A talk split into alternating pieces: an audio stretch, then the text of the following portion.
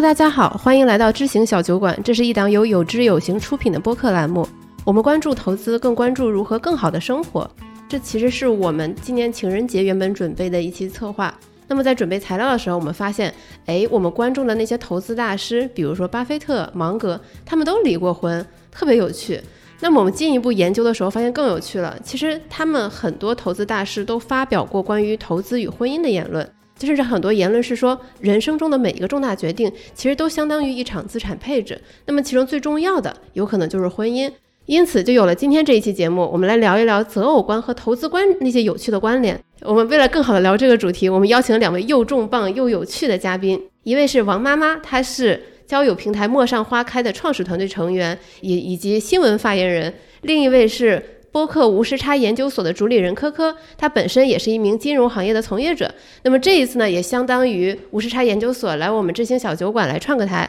因为这一期我们聊的是可能比较敏感的择偶观的这个话题，这期节目仅代表我们三个人的个人观点，不对你的投资和择偶操作具有任何的指导性。我们先来欢迎一下两位嘉宾。首先，科科来介绍一下你自己吧。好，对，大家好。妍希刚刚雨白说的这个话，我觉得今天这期节目可能娱乐性更强一点，然后大家也不要就是过度挑我们的这个刺儿啊。我对，然后另外介绍一下，之前雨白已经说了，我是无时差研究所的主播科科嘛。然后无时差研究所是一个已经呃经营了快三年多的一个播客节目，然后我们坚持周更到现在已经差不多一百六十多期节目了。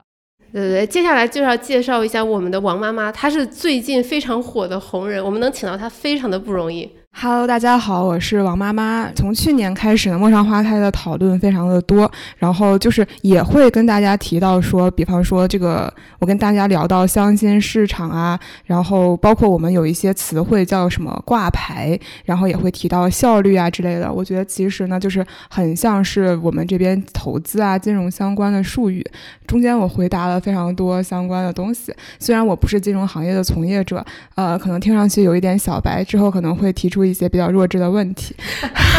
但是呢，我觉得是因为会有长期的一个对于金融行业相亲人群、金融行业婚恋人群，然后相关的一些长期的观察，我觉得在行业之外的一个观察，说不定对大家有另外的一些启发，可能会有一点很清新的感觉。对，是。就是虽然说她的化名叫王妈妈，但她其实是一个妙龄少女。妈妈是一个。职业的表述是一个古老而陈旧、历久弥新的职业，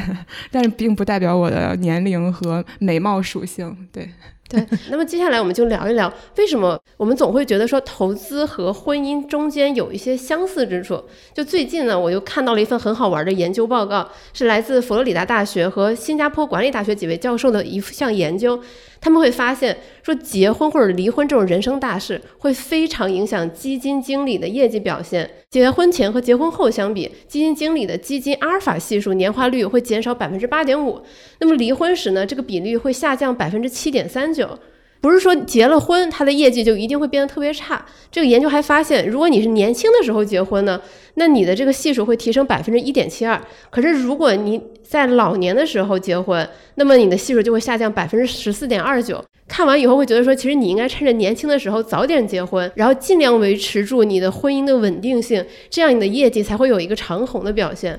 那在你们两个看来，你们会觉得说这两件事儿，投资和结婚会有一定的相似之处吗？就是投资和择偶，对我觉得就是其实这个类比还挺妙的，因为我经常也会看到很多的这种相关的说法，因为总是有种感觉，你婚姻其实好像一定程度上也改变了很多人的命运嘛，是一个高风险和高收益并存的一种投资嘛，这其实就是投资的一种概念嘛。对，有些人可能。呃，结完婚之后，可能他的人生就到达了另外一个阶段，所以其实对于这种人来说，他的投他的这个投资回报是非常高的。但是呢，就是我我有种感觉，就是如果我们要定义是投资领域中的某一种特定的这种投资的话，我觉得更像可能是一种你在茫茫的股票当中选定了一只你觉得可以长期持有的，并且重仓的一只股票，然后这个就是你的婚姻。你把你把可能大部分的你的资产，然后投入到这个婚姻当中去，同时呢，对方也在茫茫人海中 寻觅到了你这样一只股票，然后他也把他的重大的资产压到了你的身上，你们就成为了两个互相互持对方股票的这样这样一个个体吧，对。然后最终你们可能因为这个持仓比例越来越多，然后各自成为了彼此公司的二股东。然后完了之后呢，你们怀孕生孩子了，然后你们就有一个合资的一个子公司。然后这个子公司呢，就是你们俩的一个共同经营的一个成果。同时呢，你会发现你的母公司，就你你跟你另一半的母公司，就是你的。那个母公司的老董事，老董事就是你们的父母。父母呢，有的时候会空降到这个子公司来做一些自己的经营管理，就是把自己一些经营管理思思路要输送到这个子公司，然后去 去给这个子公司培养，就是下自己的定义嘛。然后这个其实就还蛮妙的，就有点像这个人人人生婚姻的这一场轮回嘛。然后你后续的持续经营，其实就是在这个中间一步步的去去经营这家公司，不管是经营这家公司还是经营对方的那个公司。还是去沟通你跟原本母公司之间的这个关系，这个类比整体来说还是蛮圆的回来的，对。对，一看你这段论述就充满了这个一级市场投资者、投资人的一个经验之谈。对，刚刚可能可能没有提到，因为我本人是做那个 PE 投资的，所以我觉得就是二级市场的话，可能更多的就像我刚刚说的，就是去找一只可以长线持有的股票，然后是做价值投资的。那这可能更像你的婚姻，然后你如果赌对了的话，那基本上就是能够有一个持续稳定的分红的这样一个回报。类比到一级市场的话，就是我在茫茫的这个投资标的当中选择了一个可能现在看起来还不咋地、还不咋地的这么一个标的，但是呢，我能够看到它未来的成长性或者它上市的可能性。然后我通过这个前期的一些调研，然后发现了这个中间的一些问题。比方说，我跟这个公司有了比较深入的交流，然后我发现，哎，好像不是我表面上看到的那样，好像中间问题重重。然后我就存存在着一个自己。相互自洽的这样一个过程，就是我要判断出它的这个未来的成长性和它现在的这个风险点到底哪一个权重更高，然后最终我要做出这个决定的同时呢，我还要去说服我的头尾和我的投资人，也就是我的你的你的家长，对我的家长们，我就是我要让他们知道我挑选的这只。这个标的是一个非常值得长期持有的，它有非常好的未来的成长性和回报的这样一个标的，然后我的父母才会给我给我授权，不管是哪种形式上的授权吧，就是买婚房或者是呃，就是买车、买车，对对，得到父母的祝福也是一方面，对吧？对对对对对，我觉得就是其实。都可以类比，我觉得就是因为不同的人他选择了不同的标的，然后不同不同的持有期限，就承担了不同的风险，也获得了不同的回报嘛。其实是一个相对来说比较慎重的一个抉择。我脑子里刚才想了很多奇怪的想法。说，我我我第一个想问说，就比方说确立了一个亲密关系，但是还没有结婚，可能这个亲密关系视人而定，就是有的人可能是闪婚的几天就去决定重仓了，嗯，然后有些人可能经过了非常漫长的，比方说超过三年或者超过五年的这种漫长的亲密关系的建立，然后才决定结婚或者是重仓这个股票。这个部分可以在这个框架里面大约是什么功能？这个就是前期调研的过程。哎，就像很多人第一次做投资，什么都不懂，可能听了别人说了一个小道消息，然后我就 all in 了，对，然后就赔的就是就是套牢了嘛，就是套牢了，对，是的，对，就这是个前期调研的过程，就是看你自己的风险偏好，还有这个市场的竞争是不是激烈，你为什么能这么快就闪婚？是因为也有其他人在抢这个标的，所以投资人就拿着这个。呃，我们叫 T.S 嘛，就是 term sheet，就赶快找你签字，签完之后就说我我我要我要你了，我要你了，是嗯我怎么说呢？就是一种权衡吧。就像有的时候你不太确定的时候，你就会花很多很多时间去做这个调研。当然，你你最后的那个结果，或者你的投后投投完这只股票之后，它的涨势可能。可能会在你的预一定的预期范围之内，你是能够做好这个预期管理的。但如果你因为就是比方说就调研了两三天，然后你就 匆匆忙的下了这个投资的话，你可能之后它的那个涨势或者它的之后的发展方向是会很大程度上偏离你的预期的。但是呢，也有可能就是一一把就中了嘛，一把我们叫一把梭哈就中了嘛。对，就这个是有很大的不确定性的。但我觉得这个你刚刚说的那个非常像我们在做这个项目的前期调研。对，然后还有一个就是那呃结婚，然后你们相当于重仓了一个股票，其实让这个风险变得很大。那是不是假设说存在一种开放婚姻，我们双方都可以重仓多只股票？你这个思想很危险。就是如果抛出道德来看，但投资就是这样。如果你从投资的视角会更有利吗？对，所以但没有办法一对一对应嘛，因为婚姻还是有法律相关的这些束缚嘛。你你你是没有办法可以就是广撒网。当然，我我讲一个投资的普遍的理论，就是当我们非常看好这个赛道的时候，然后我们又很不确定它到底哪哪一个人他最终能够走出来的时候，那我们的逻辑就是在每一个这个其实是 VC 投资的逻辑嘛，VC 投资就是在。这个赛道上的所有项目，它都每一个就投很少的一部分，然后最终呢，我就广撒网。你最终都有一只要出来的。那如果你那些收益能够 cover 我之前的收，就是之前的其他的那个投资成本的话，那我也能获得最终的回报。这是海王的逻辑吗？对，就是海王的逻辑。对。对二级市场，我觉得应该也有同样的东西。就是当我看中这个这个赛道或者这个市场，呃，特别好的时候，那我也会就是食品饮料行业嘛，那我会同样的就是去把这些去分散在某一个投资每一个投资标的上。这就是投资策略的集中和分散嘛。对，对，有些人会选择 all in，有些人会选择同一个赛道，我可能多投几家公司。就有些人去年可能对吧，重仓未来，只买未来，但有些人可能各个电动车或者电池的公司全都买这个行业。对，哎，我刚才听了一个很好玩的事情，就是科科最开始说你要选择一个不现在还不怎么样的一个标的，为什么不选择那些可能看起来更光鲜亮丽的？那就追涨的逻辑嘛，就五粮液，呃，不不不是五粮液，茅台大家都在买嘛，那那那你最后能在中间区间捞到一点的这个可能性嘛，对吧？你追涨杀跌的时候，可能也会赚一点小钱，但是对于长期的价值投资来说的话，你毕竟要重仓这么一只股票嘛，你可能得看到它未来的成长性，或者你能够更多的去获得这个投资回报的这样一个可能吧。对你要是跟着大家一起就买一个价格已经非常高的股票了，首先你。一来，它真的是不是值这个价格，你看不清楚。嗯。二来就是它最终还能够有多少的成长空间，你你你这个也是不知道的嘛，对吧？我我感觉换算到婚姻市场是应该重仓那些对吧？成长型的对另一半，对，就是经现在看起来经济适用，未来前景很好。对，我就想为什么陌上花开的女嘉宾会挑选十万加年薪十万以下，而多于年薪二百万以上的？哦，就是说他们可能更多选择年薪十万以下，而不是二百万以上的。就是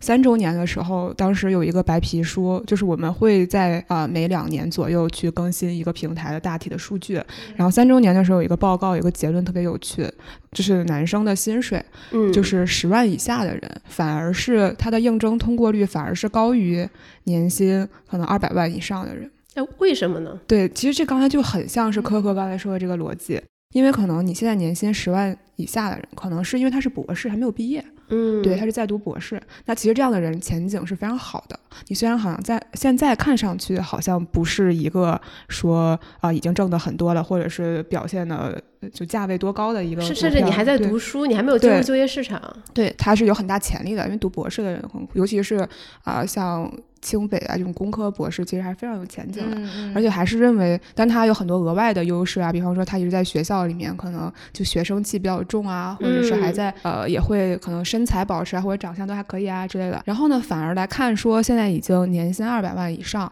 但是却还进入到了相亲市场的人，可能是因为他除了年薪之外的其他的劣势会比较突出。对，就是年薪可能只是一个架子，它看上去不错，它现在可能是一个高位的茅台，但是它那里面可能是有一些问题的，所以反而它的通过率会低。是，而且还有个 hold hold 得住的问题，我觉得像我这种的话，也不是像我这种吧，我我就比较喜欢就是能够陪伴他一起成长的，对，因为对方也在选择你嘛，其实。就是是吧？就是这个是一个互相的过程。对，你还要互为二股东呢。对，还互为二股东呢，对吧？就就你要是选择一个好像就是现在看上去很光鲜的，然后你一方面还得想说他会不会被别的股票，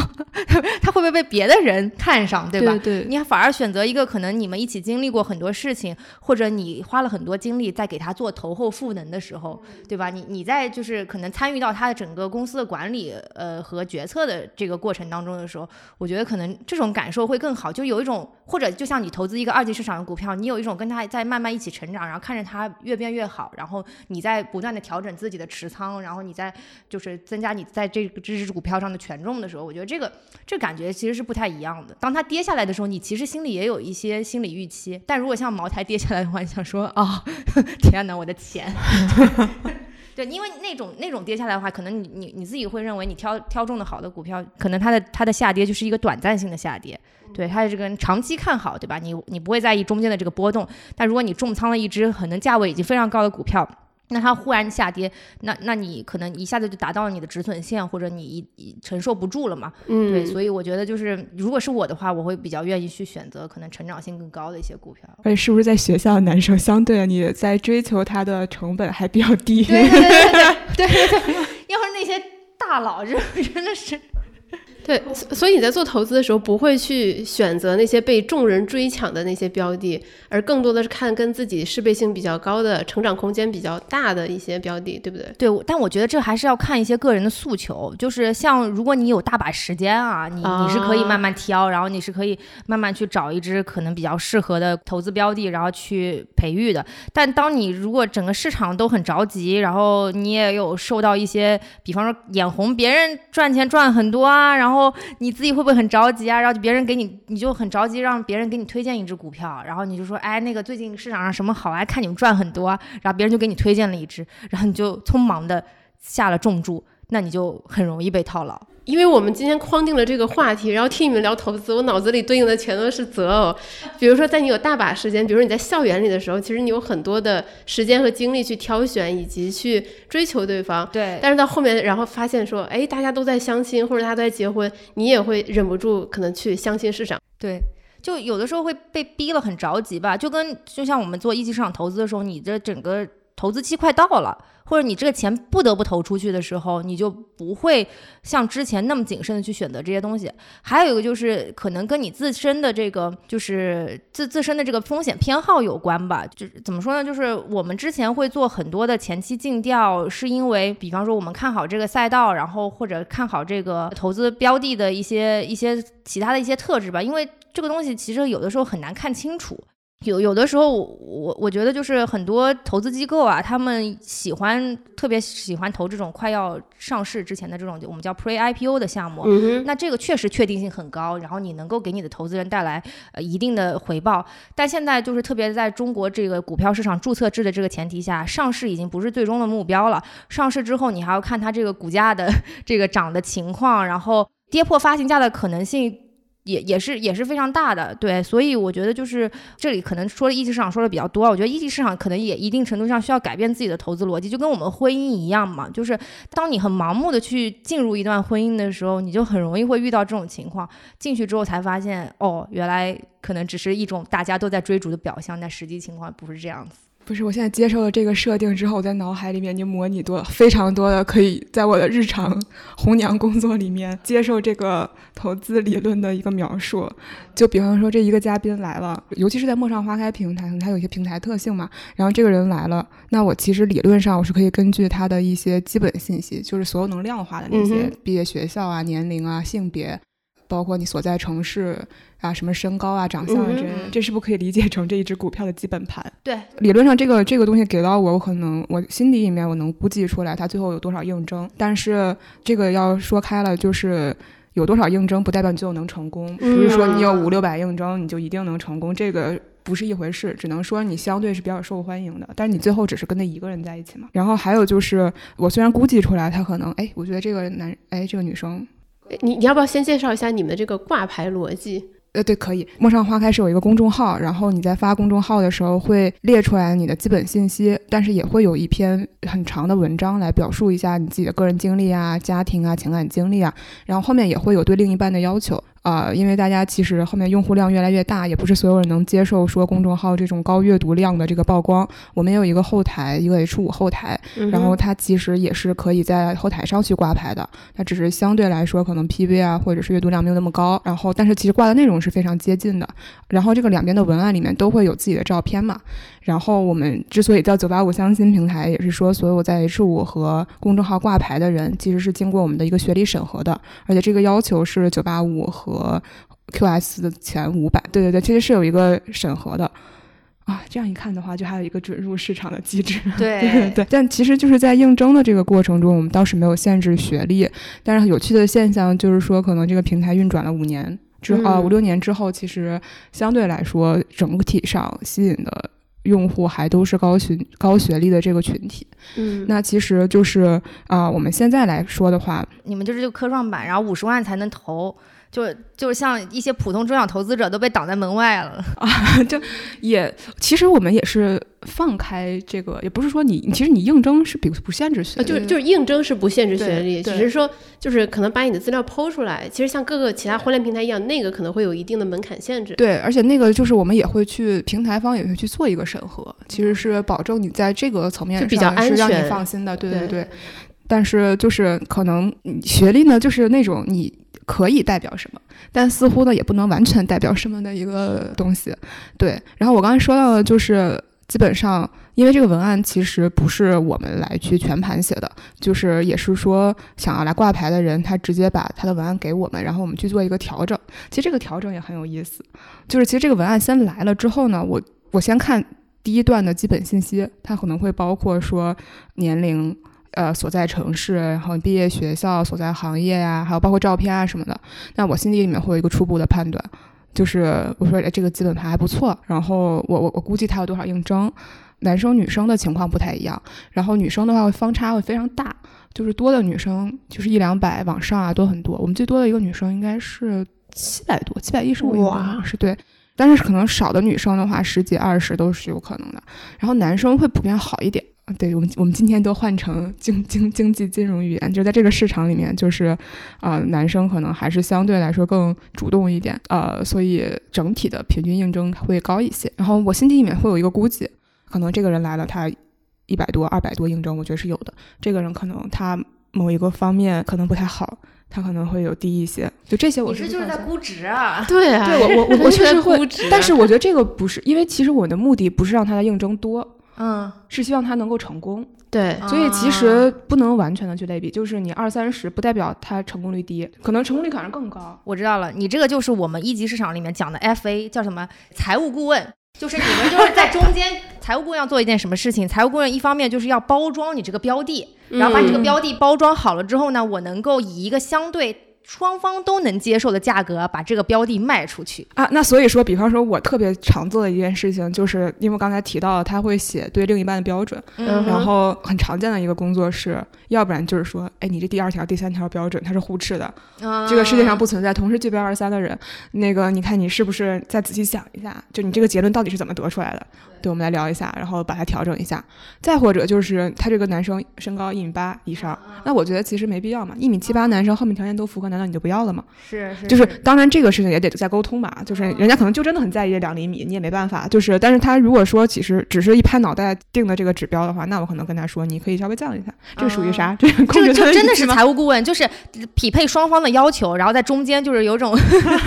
拉皮。对，但但是就是再往后，其实很多东西我们会在另外做的就是那种，这是不是相当于一些政策风险预警？比方说你不要提一些涉及到两性矛盾的这种话题。啊我们很早期就有好好几年，已经两三年前了，有一个嘉宾说，男嘉宾说我负责挣钱养家，你负责貌美如花就好了，然后就被喷死了嘛。对，就类似于我们会对这些东西提供一个风险的预警是对吧？就是这个角色会干的一些事情，然后但包括帮你去估值，就难免有点黑天鹅事件，就是你可能也没看出来，然后发出来之后，哎，没想到这点被大家骂的要命，我说这个点突然间很受大家喜欢。但是我觉得其实这个是一个很理性的数字，就是我们去做报告的时候也觉得像什么通应征通过率啊之类的，它是很实在的，我从后台一拉就可以了。但是我觉得挺玄学的一个点，就可能超过于一个绝对理性人的框架的一个点，就是到底你是怎么从这几百人里面挑出来这一个人、几个人啊？很多人可能是先挑几个人见面。然后再跟一个人相处，就这样蛮蛮玄学。是他自己挑吗？还是你们是呀是呀，我们不管，我们不管的，就是应征来了，他是不是通过这件事情完全是他来决定的。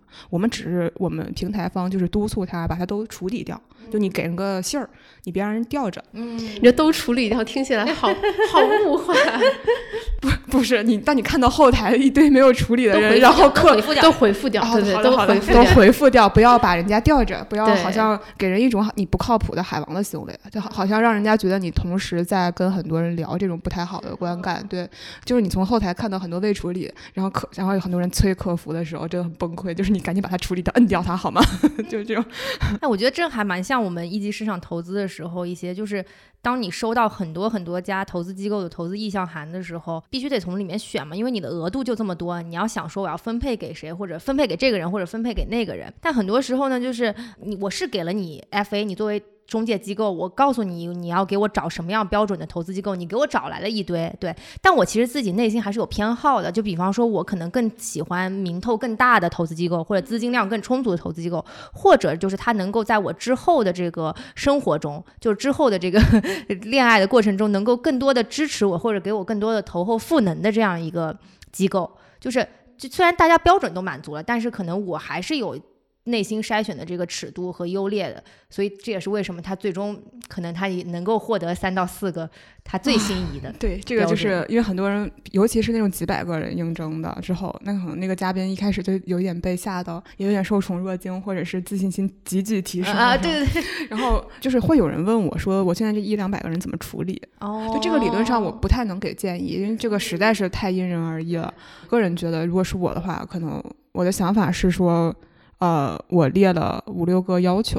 当然它可能是软性的要求，可能是可以客观上有数量描述的要求。那我先给我的这个要求排一个优先级，然后我再给我的应征者排几个优先级，就是我列出来的五条他全中，或者是他有一条做到很极致，那我可能给他留在第一题，然后 再有第二题、第三题，因为确实没有办法，当应征超过一百的时候，这个已经必须要物化了，它有是个很大的数字。对对对对对，这个其实呢，你这样想也很。嗯，不太好，因为你感觉像高考报 报道一样，太理性了。对，就是这个，可能我们还是要就是稍微分辨一下，因为我们在讨论的是一个确确实实的择偶，不是说我们谈恋爱然后找一个恋爱对象。那么可能就是包括你们的这些嘉宾，他们的目标就是说我想要步入婚姻殿堂，所以他们不得不说做这些筛选，可能就是得设定一些限制。我我觉得这个比较难，说步入婚姻吧，我觉得是找到亲密关系。对，因为因为最近有人问到我说你们结婚率是多少？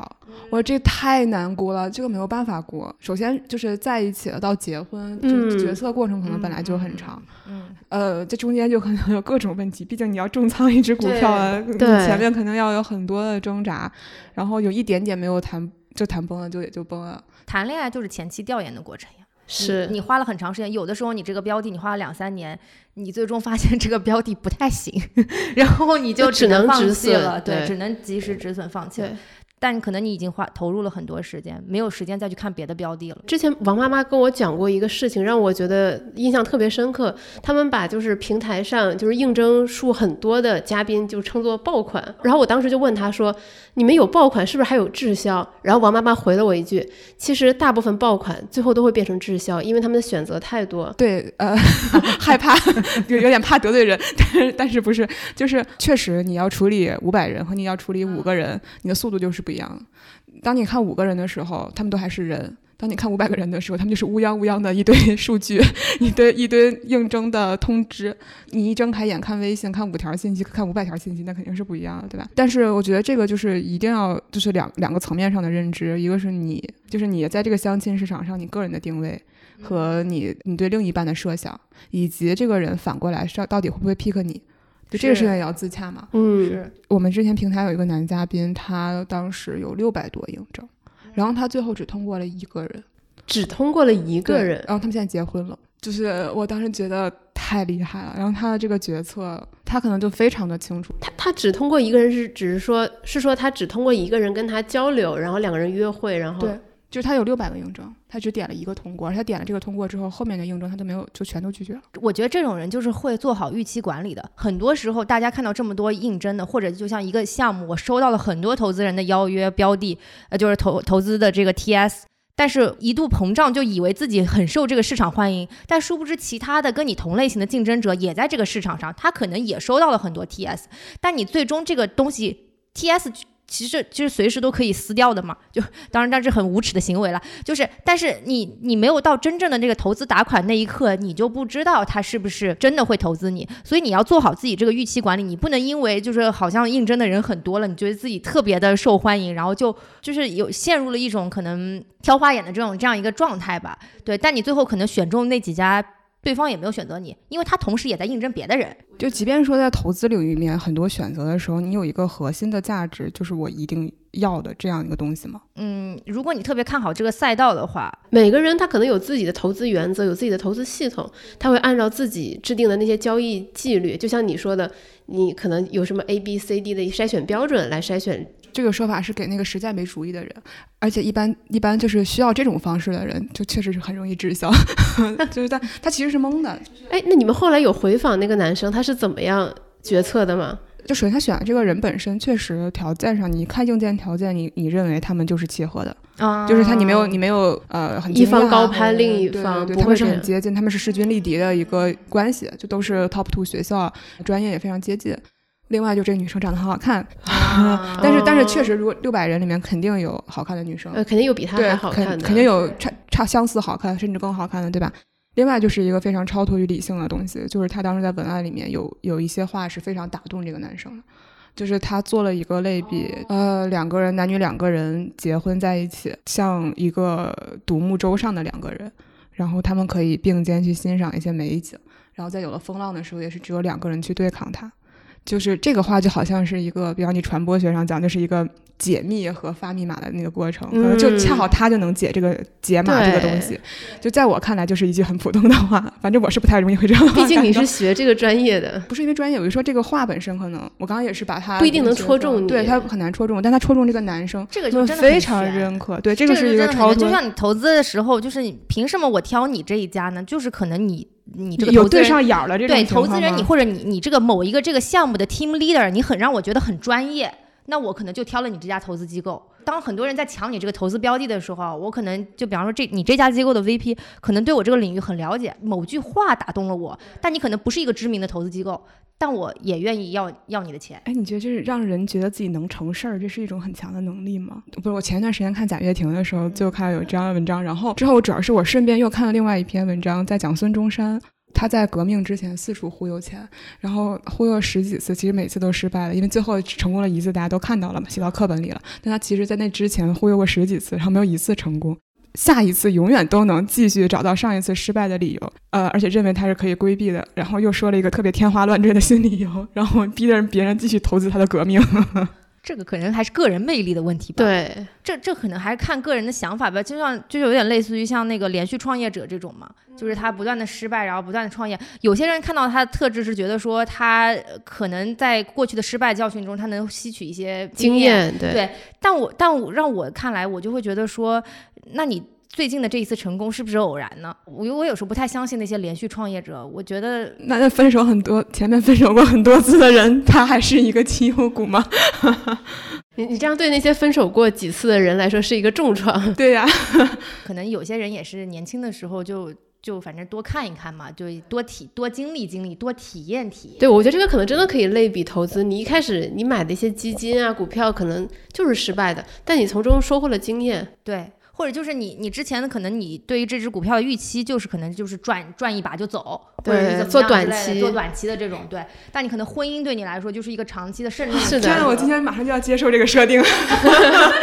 我我我我其实就是我会对这种呃这种说法，呃，比方说看效率啊、看市场啊、供需关系啊，还有什么边际效应这些，就是你把它套在婚恋里面，我是一个虽然不排斥，但是比较警惕的态度。嗯，请你们不要再说服我。但但是但是你们平台给别人带来的印象都是一直在对，就是在聊效率，在聊市场。是因为相亲平台这四个字本身，平台本身，它就不得不去提到一些。那我当然一定要跟别人讲到我的 DAU 是什么样子。那你不能，嗯那其实 DAU 背后就是每一个活生生的人，但是我不能照顾每一个人的情绪，说。张三李四王五一共有一百万个人，今天我们的 PV 是一百万，我会把一百万的名字列出来，这个是本身就没有办法，因为它作为一个途径，一个方式，它就是这样存在的。有的时候为了方便，或者是在另一个维度上讲这件事情，就不得不去把它贴上标签或者化。对，对，而且像你刚才说，你看你在网络平台，你收到了一百条别人向你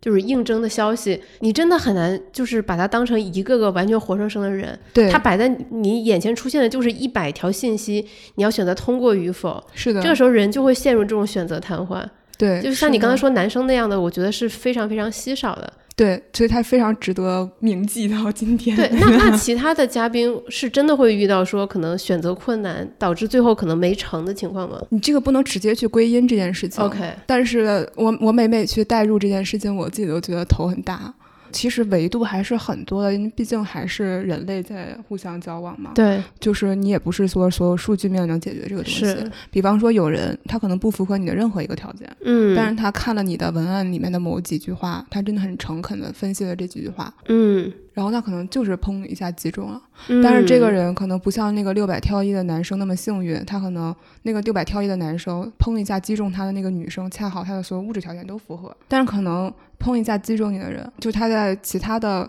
客观条件上是跟你的预期是有很大出入的，就是你你其实是一个很大的一个纠结，就是我是应该，我既然提出来这个条件了，你肯定是想过的，毕竟你在一个很大的平台上面去说这个条件，那你一定是很深思熟虑过的，那它其实超过了我惯有的认知了。嗯哼，但是他这几句话确实从感性上非常击中我，到底要不要去做一个感性的选择？就这种就真的很容易就纠结。就是我们互相重仓的股票，但是他根据我过往的经验，这样的是一个绩优股，结果结果你选 了另一只，对呀、这个这个是不是一个很大的？这个是不是就不不太行？那我把它待定了，我待定了一天两天，我待定七天，我还是没有解决这个事情。然后然后对方可能就走掉了呀，对方可能选择了别的股票了。也不一定，但一般如果你真的是这样分析的人，嗯哼我对这个女生还是比较专业。就是人的这个这个好多事情真的好好选。哎，会有人真的进入海王模式吗？就是我们心里面其实是有预警线的，就是这个人你你不能说二百个应征来了，你二百个人都接受，我们这人是这个人是有问题哦，的。你们还要秩序你们还你们还有限制吗？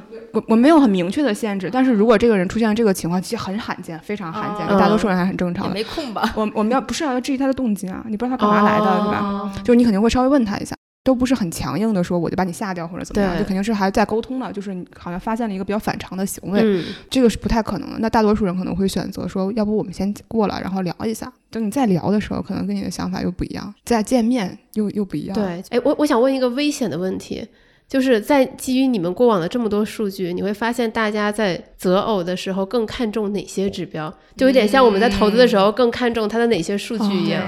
哎呀，我觉得这个非常因人而异。但是你要说一点共性的话，喜欢好看的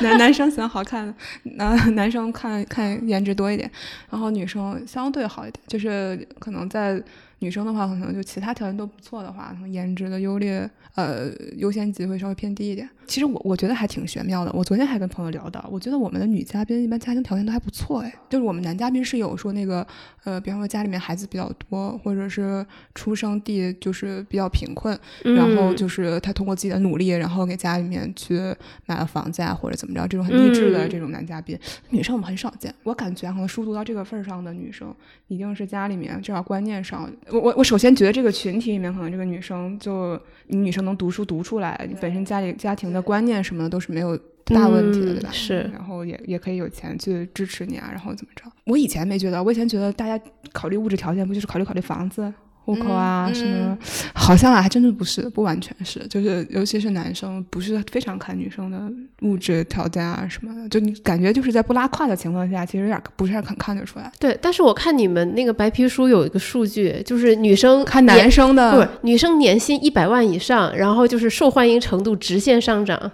对呀、因为他因为还有一个同时的数据是，女生本来啊过了二十九岁，就是她的应征通过率会下降嘛，有一个直线的下降，但是过了三十三四岁之后又窜回来了。对，然我我真的看他们那个数据，就是假设你一个女生，如果你是三十八岁、三十九岁，你是比二十一岁、二十三岁的小妹妹更受欢迎。哦，小小妹妹确实不太容易受欢迎，就是因为大家觉得你没有定性，OK，包括你甚至你的工作城市、工作行业什么的，或者包括你还读不读书，这个都有可能变嘛。嗯，就是有可能会觉得，其实小女孩的应征并不一定会非常多。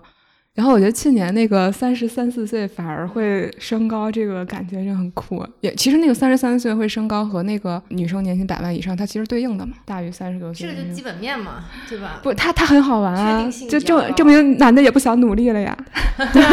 就很想 就就是男生也不想努力了。对，就就是 就是男生女生真的做的开始做到了平等，就对，是就就这周这周有一个新闻说，杭州一个婚介所，然后就是报名赘婿的男的超过了二百人，然后其中啊年薪最、报报名赘婿，就是婚介所就提供了类似哦，于赘婿服务是上、吧？对，就是可以上当上门女婿的那种，然后去哦报名的人，然后有一个。啊，年薪最高的是三十五万加的工程师，啊，就是底下的配图全都是什么？我男的也不想努力了，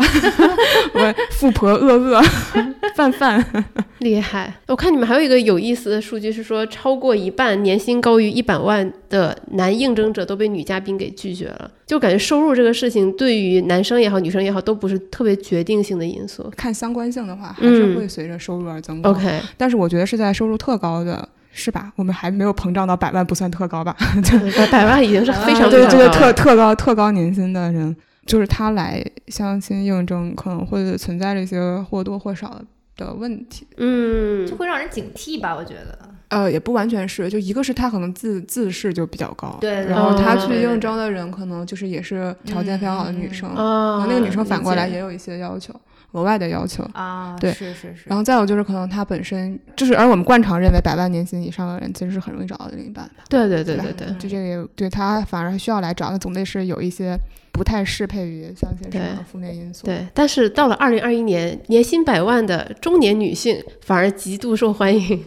前两年我还没有这种年龄特别强的年龄焦虑，然后这两年会额外的去问一些年龄偏大的女嘉宾她的想法。呃，这是一个很漂亮的女嘉宾，她今天也很漂亮，依旧很漂亮。但是她说，就追她的人确实跟二十三四岁的时候、二十六七岁的时候比，那确实少很多。但是她从来没有一刻像现在这样非常明确的知道自己想要什么样的人和一个想要什么样的生活。其实她不是说想要什么样的人，对，就是在一起。她最重要的是她想要一个什么样的生活。那可能对于女性来讲比较吃亏了，可能他年龄大了之后，他没有六百选一的这个六百了，嗯，但是他依旧可以有选一的这个很高效的这个效率。对对对对对，他不会陷入到那个纠结当中，因为他很明确自己要什么。比较 open 说年龄小的男生，那其实其实年龄小的男生去应征姐姐，他去应征的时候就证明他对这个不是很介意，对对吧？就他就是所以那其实匹配起来的概率。并不一定低。对啊，你看我们这个话题就很好的打消了大家的年龄焦虑。对，我觉得生育焦虑是确实，就如果你真的很喜欢小朋友，那确实好像你得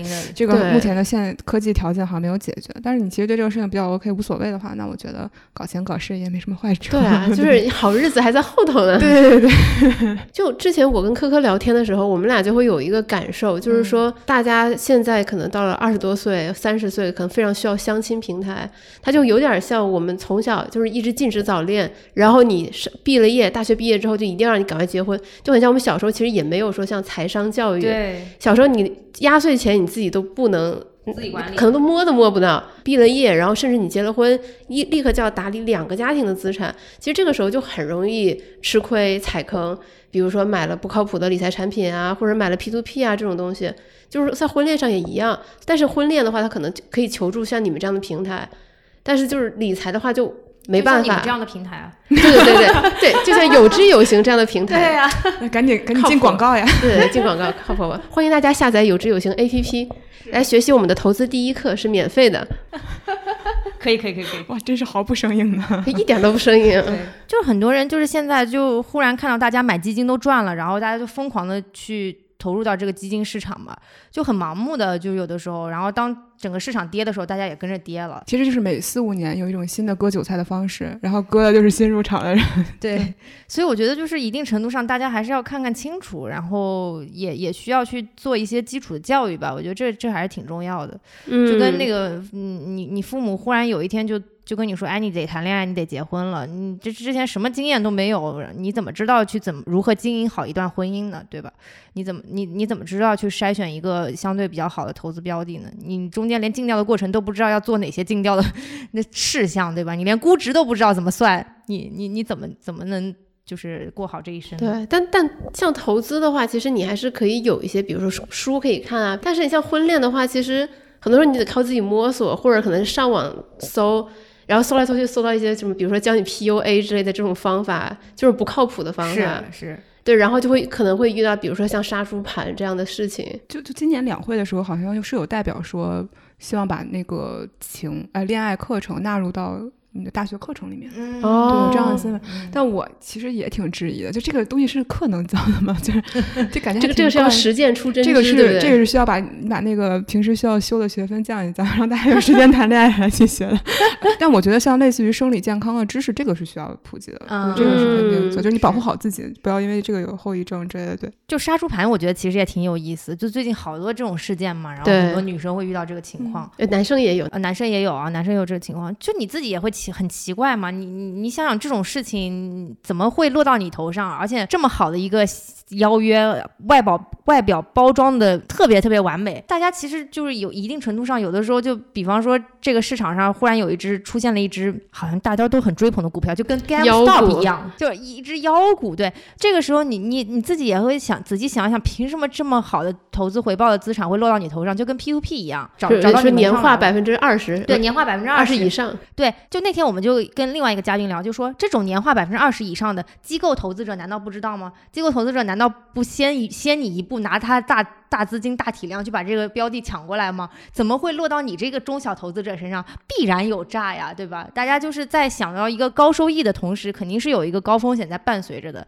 所以就是面对这种可能外表包装的非常完美的这种另一半对象，忽然是从天而降出现在你面前的时候，我觉得大家是是要非常非常警惕的。然后你要做的事情，就肯定是一定程度上保护好自己的投入嘛，就是管理好自己的投入预期，对。然后同时呢，充分的做尽调。对你，你连这个人的面都没见过，你，怎么能？敢投你的钱？对对吧？就是这个人又温柔又体贴又关心你，嗯甚至到了后期还要教你投资理财，帮你赚钱，对就这这事儿听起来太好了。对，太完美了。又是北师大的，又不知道辛弃疾是吧？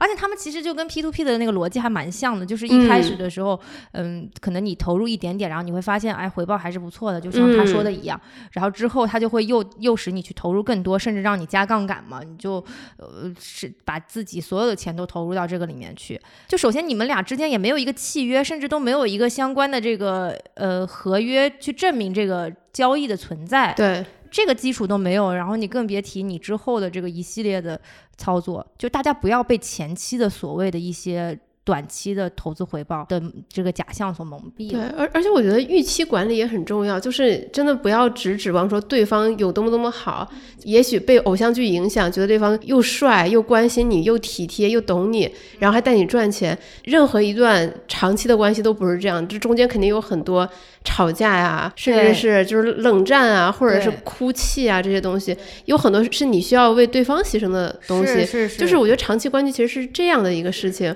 就像你做投资，你可能会有暂时的浮亏，你可能有一些回撤，但是你就是要决定了要长期持有，你就要承担这承担些短，中间的波动的风险，对，你就一定要承担风险，你不不可它不可能是一直涨。对对对对对，包括前两天我就是在那些论坛上看到，我我还挺震惊的，就是一个人说，就是最近这个被市场教做人嘛，然后说自己要洗心革面，重新做人，以后遇到这个年回报百分之二三十的投资标的就差不多了，以后就不那么贪了。我想说，巴菲特年化也才百分之二十，你在想什么呢？对人的这个欲望，可能有的时候还是就是嗯，还是需要被教育一下的。就呃因因为我觉得这种杀猪盘，很多时候是面对那些可能恋爱经验不足的人。嗯，他没有经历过这个市场多大的风险，可能年龄也到了，然后这样一个人出现在他面前的时候，他没有什么判别的能力，他因为他过往他他没有恋爱经历，他不知道真实的就是两个人之间的这个恋爱关系应该是什么样的。就像雨白刚刚说的，它中间会出现着很多拉扯，甚至出现着过很多让你很沮丧的，呃，甚至说还有一些不堪的一些回忆。对，不是所有的东西都像你表象想象的那么美好的。就特别这个是要提醒那些可能母胎 solo 的一些朋友，就是这个是是要非常警惕的。对，就像就像你从来都没有投资过的小白，当你可能某一只股票赚了一些钱，然后觉得自己是股神对神，觉得自己是股神，觉得自己可能哇那个，但但市场最终还是会给你狠狠的教育的。对我我相信很多投资者在过去半年已经学到了这个教训。对对，但人类永远不会从自己的历史教训里面学到什么。对对对，就是历史不会重复，但总会押韵。哎，怎么样？可以可以可以可以可以可以可以，学会对了。，呃，就包括之前我看到好像是一个对话吧，就描述感情状态，我印象很深，就是一个人说。对对对自己的老伴儿说，就是说你并没有让我觉得每时每刻都很幸福，但你让我每一天都很幸福。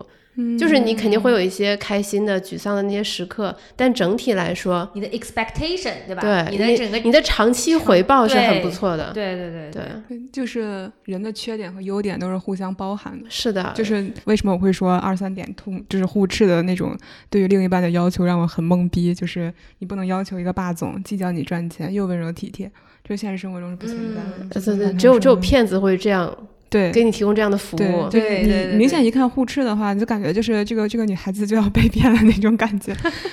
哎，那我们就最后再聊一下我们的核心话题，你们觉得婚姻是一笔好的投资吗？因为我确实谈了很久恋爱，但是没有结婚。嗯，因为我你们有十年吧？你们没有没有没有，但是也确实有五五六年了。就是我感情中间没有任何问题，很满足于现状。哎，所以这个这个是什么？你们来耗一耗。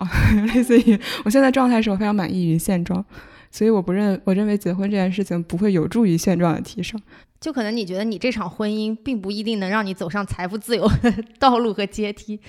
哦，可能那可能在挣钱能力上对另一半也没有什么信心。我确实没没倒是没有想过这个角度。哦，也也因为可能我在家里面就已经在管钱了。啊，是，就对婚姻对本质上结不结这个婚对你来说没什么区别。我很一方面我很认可，如果你想要小孩的话，我觉得结婚是必须的。就是无论从现行的政策来说，包括单亲妈妈多有多么的不友好，然后而且就是一个一个相对完整的家庭对小朋友就是发展心理的一个好处，我觉得这个是无可厚非的。这个事情我也在质疑，所以我感觉我是一个非常需要寻找到一些意义之后才能去进行到下一步的。所以说，婚姻其实对于大部分人来说，它是一个不得不做的选择，因为你啊，对，对吧？不得不做的投资，对，而且而且相对来讲，我家庭又比较宽松，就是我父母目前为止都不还不太催婚，但我非常能理解我身边身身边的人，他结婚了，他对他的对象没就是类似于没有非常的相爱，但也绝没有不满意，对，然后他是一个呃未来可以预期的事业有成的人，而且是一个老实人。也不用说老师，就是一个品德上绝对没有瑕疵的人。嗯，然后他可能会有各种各样他看不上的问，就就是他不喜欢的地方，但是都不是很原则性。然后他就结婚了，很简单的道理就是他觉得如果他不结婚，所面临到的巨大压力，远远要高于他说他结婚了之后有一些小局域这样。是，所以他他去，然后他去两害相权就取其轻。对，呃，雨白刚刚问说婚姻是不是一笔好的投资？我觉得这个不不不能就是这么直接。去去看啊，就是可能刚刚就像我刚刚说的，婚姻是就是大家大多数人不得不做的一笔投资，但是呢，它好不好，它之后发展成什么样，其实是需要靠很大家一起去共同经营的。就跟你你你可能之前没有问到那个问题，就是为什么投资大师很多的婚姻最终都走向失败？比方说查理芒格啊，什么巴菲特啊，什么都离过好几次婚了。其实很多时候就是你可能之前设了很多筛选的标准，像巴菲特，他肯定对看人是很准的。嗯，那我是是有这些标准才能够成为我的另一半。的，那你做了这笔投资之后，他可能忽略了他之后需要花很多时间去经营这个婚姻。然后巴菲特的老婆自己受不了，然后跟他分居了。对对对对对对，就是很多人可能一开始的时候，我确实做了一个很好的选择，那他未来成长性肯定是很高的。嗯，但是你自己都到底在这个这段婚姻当中，你投入了多少？你为这段婚姻你做了多少赋能，对吧？你你自己付出了多少？其实是能够决定最终这个这个标的或者这个投资最终的走向的。是一个关键因素，我觉得它好不好，其实最终呢还是取决在你后期投入的多少。我我我觉得王妈妈很有趣，就是你对婚姻的态度相对是暧昧偏悲观，但是你一直致力于帮助大家。哦，我我觉得亲密关系是非常人很重要的一个部分，嗯，就是是一个很滋养你，并且你在一个相对比较孤独的都市生活里面很好的慰藉和互相。有能碰撞出来成长的一个东西，就我觉得这个是非常美好的。但是我觉得结婚这个事情一定要看个人的需求了。可是结婚是一个 milestone 哎，你应该把它当做一个，就是我前期定调了很长时间，然后最终一个里程碑，因为 decision，因为它不是一个必要的结果，在我看来。OK，就是不一定每一段感情就一定要走到结婚，才才是胜利。体验性的，对，所以你是觉得亲密关系特别重要？对，我觉得这个非常重要。就是哦，而且我前一段我刚刚你说巴菲特的时候，我想到我前一段看张一鸣的那个，就他自己说自己说的一篇文章，然后类似于讲他怎么跟他老婆在一起的。啊，什么一开始就是他看认定了这个女生之后，就给人家修电脑，跟人家尬聊，然后其实那个女生一开始还拒绝他了，然后他就继续尬聊和修电脑，最后在一起了。然后但他后面有一个理论是，可能符合你要求的人，在这个世界上存在一万人，就并不存在说像会影片里面说的那种，我只是要找唯一的一半。对。然后现在我这一万人，我现在找到一个合适的了，就可以在一起了。然后后面就继续了，让我觉得有一点就是那种颇有几分道理，嗯嗯，跟我的惯常直觉不一样。但是颇有几分道理，但是我还是想看看他以后会不会栽的心情，就因为你如果后期就还是刚才科科说的，就是那种后期没有继续经营的话，对，感觉他这个理论不一定能站得住啊。对，所以其实还是投后赋能这四个字很重要。对对对对，这我这也是我们一直在践行的。相爱没有那么容易。一级市场基金比较比较长。说的就是要给项目做投后赋能嘛，嗯，就是这个这样子能够更加好的帮助项目去成长。但我在想说，你这种不结婚的到底是什么心态呢？就是你像有些人他选择进入婚姻，他是希望说能够通过婚姻的这次资产重组，然后能够把自己的资产最大化，就是资产收益最大化。不结婚的是是怕自己的资产被对方坑了，还是太钱太多是吗？钱多烧手是吗？哦，这我可能太不食人间烟火了，是是因为你们生活在海淀六道口吗？讨厌。其实我觉得互相也是需要一个承诺吧，对吧？就毕竟大家都互相看了那么久了，互相禁掉了那么久，他就很怕承诺。对，不是不是不是，就觉得要扯两家人就很烦。你后面就是就是能想预见到，那我只能说，就是你可能觉得后期的那个回报回报没有没有前期的这个 养小孩好烦，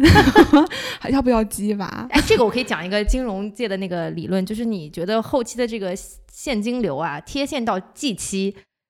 你知道，就婚姻能够给你带来的，我们叫未来的回报，未来的回报折现到现在，可能跟你不踏入婚姻。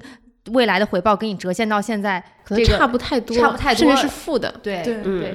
你要这样这样说。但是你忽略了，就是你的另一半未来在婚姻当中的飞速成长。嗯，我觉得，我觉得王妈妈之前跟我聊天有一句话让我印象很深刻。我说你既然对婚姻偏悲观，为什么还这么致力于你的红娘事业？然后她回了我一句话，就是说，就是过得跟大多数人不一样这件事儿还是太辛苦了。对，嗯，对。主流价值观嘛，对对，我觉得尤其尤其学历高的人反而更容易遵守这个价值观念吧，因为可能生活中有更重要的事情，就是就是可能真的是对很多人来说。就是结婚后遇到的麻烦，远远比自己不结婚遇到的麻烦要小一些。就是你觉得你的阵营里面是有其他人的，嗯。嗯，就是我吐槽孩子不好养，老公很烦，但是你你是感觉你是有一个阵营在跟你互相说的，仿佛人都是要这样过来的，好像几百年、几千年大家都是这么过来的，但所以遇到一些问题好像是应该的，嗯。嗯，就是呃我去顺从他，至少是一个可预见的未来。就哪怕是你选择丁克，啊，选择一直单身，其实一直真的最后做出这个选择，在过往来讲，其实是非常少的人，是，而且还是会被污污名化比较严重的人，对对吧？就是你可能就对你的未来，你觉得呃是没有预期的。其实这个话题我之前跟科科私下也聊过。就之前我们会说，婚姻其实是一个很重要的资产重组，但它其实也是一种，就是你在人生意义上的一个资产配置。你会把你的人生，你的人生意义以后就不再只包括事业和日常生活，或者跟朋友 social，你也包括你跟另一半的生活，你们有一个家庭。就是当你在工作上被老板骂的时候，你回去可能看到你的另一半，对吧？就是柔柔柔生气了，也也不至于，就就万万一就是就有有可能你看到他，你心情会变得很好。就像很多时候我们现在都市年轻人都会养猫，其实你就是在把你的人生意义在分散配置。我有时候会觉得说，我平时在工作工作当中遇到什么困难啊，或者遇到什么可能我自己没有办法解决棘手的问题，我会想说，哎，反正我回去还可以跟他商量一下，我没有什么大不了的，就是哪怕我辞职了，至少短时间内还有个人可以养我，就是至少有一个 backup 的感觉，有底气的感觉，对对。就是我妈之前，我跟我妈聊要不要丁克这个事情，因为我妈早婚嘛，属于结婚很早的。然后我就跟我妈说，我要不要结婚，还是要不要生小孩这种事情。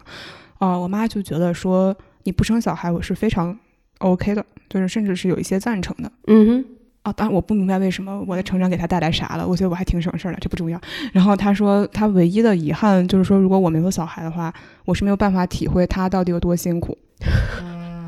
就这个，我觉得这是很坦诚的一个交流。是，虽然我不就是我自己看，对对对，我确实觉得这个经历是很重要的，就是你无条件的对一个人好，对，就这个其实是一个很奇特的体验。是但是我觉得对猫的话，猫的好处是你也可以无条件的对它好，你对它这个体验，而且它是个傻子，你也不焦虑。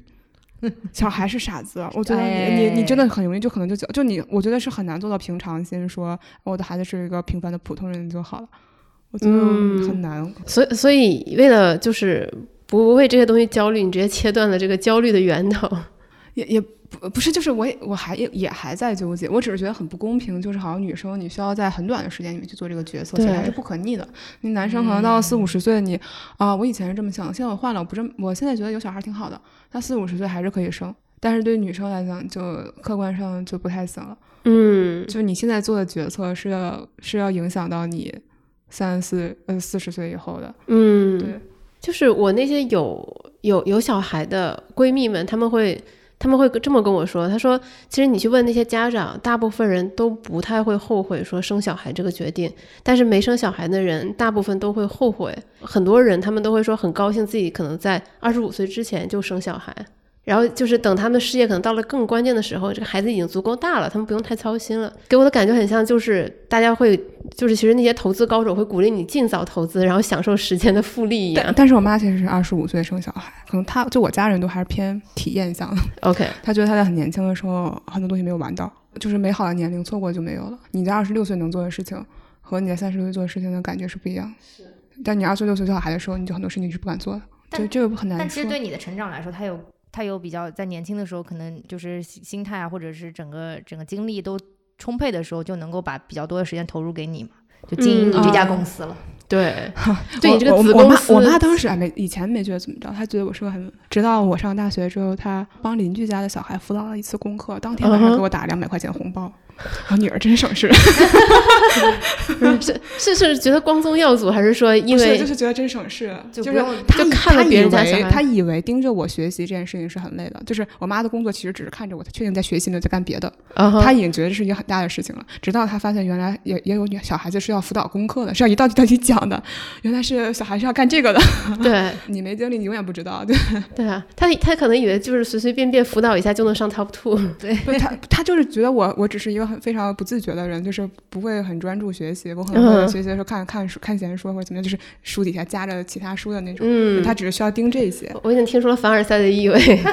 我我觉得可能跟大环境有关吧。像我们这一代成长起来的时候，父母好像也没有花特别多的时间在盯我们的。我现在听到的这些鸡娃传说都是真的吗？就是它是在现实中确实存在的，对吗？对，是是是，好可怕！我我我真的有时候有点怀疑，这个东西是不是已经经历过媒体的一些提纯？就时代不一样，就跟大环境，就整个股票市场的大大环境不一样了嘛。那你已经涨到那么几千点的那个高位了，是时代不一样，还是说，比方说我小时候的环境没有像海淀这么极端？呃，我觉得当时可能全国的教育水平都差不多，嗯，对？吧？然后大教育资源比较平均，现在的话，可能头部的它就更加往那个 更头部的方向去走。所以就是就像就像股票市场，你看中小企业就永远上不来，然后大家都抱团，然后追头部的那几家企业。对，那么就是那我们我觉得我们这一期已经聊的还是比较精彩，有很多很好玩的一些。就是比喻或者论调，当然这些其实只代表我们三个嘉宾站在我们现在这个人生阶段能给出的一些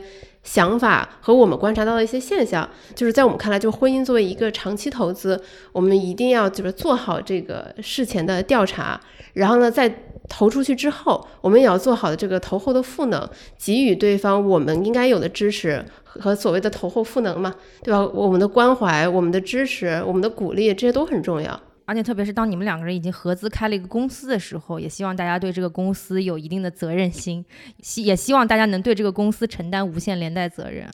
无限连带责任，呃，我觉得是，比方说投资或者是经济金融角度，它是诠释情感的一个视角，但它一定嗯不是是所有的一个视角。对，